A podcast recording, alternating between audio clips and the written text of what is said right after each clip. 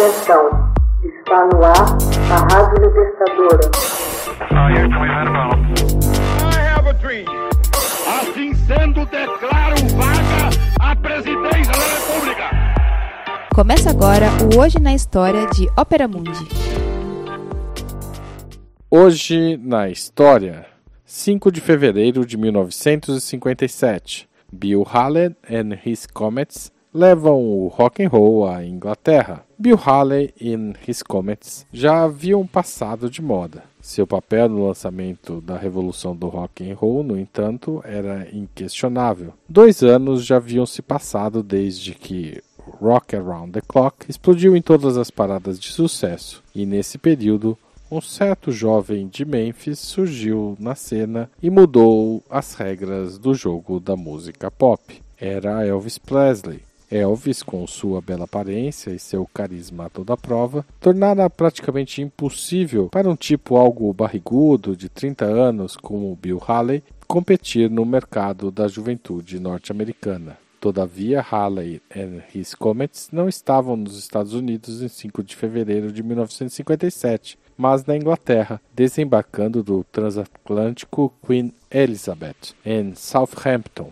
preocupados em organizar a primeira turnê europeia de uma popular e consagrada banda de rock. Quando Halley e sua turma chegaram à estação de trem de Waterloo, em Londres, na tarde daquele mesmo dia, formou-se um verdadeiro tumulto. Milhares de fãs se acotovelaram na estação para saudar a banda em estrepitosas aclamações que a empresa apelidou de a Segunda Batalha de Waterloo. Para a geração de bebês nascidos durante a guerra e que acabava de chegar à adolescência no Reino Unido naqueles dias, a turnê de Halley proporcionava a primeira oportunidade de ver ao vivo um verdadeiro show de rock and roll. Esses shows marcaram de uma maneira particularmente poderosa grande parte dessa geração e iriam mudar o curso da história da música popular em todo o mundo. Vocês estão atribuindo a mim o nascimento do rock and roll? Contestou a imprensa londrina Pete Townshend, guitarrista, cantor, compositor e escritor britânico, conhecido por seu trabalho com a banda The Who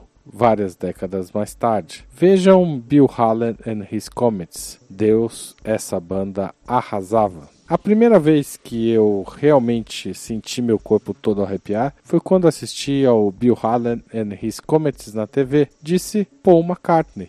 Ele continua. Depois fui vê-los ao vivo. O ingresso custava 24 shillings e eu era o único entre todos os meus colegas que tinha condições de ir, pois ninguém mais tinha grana suficiente para comprar uma entrada. Porém, eu estava decidido a assistir ainda que sozinho. Sabia que algo de muito importante para mim iria acontecer ali, contou o ex-Beatle. Abre aspas.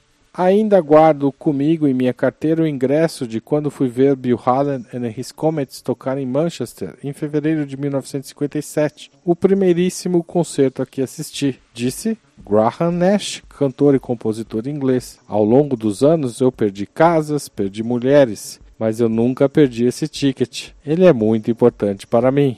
A banda de Bill Haley pode ter deixado o estrelato quando voltou aos Estados Unidos. Contudo, ela foi saudada como um grupo de heróis nesse dia 5 de fevereiro por uma juventude de uma nação onde o rock ainda estava em vias de explodir e conquistar o planeta. Hoje na história, texto original de Max Altman. Locução Haroldo Cerávulo. Gravação Michele Coelho. Edição Laila Manoeli.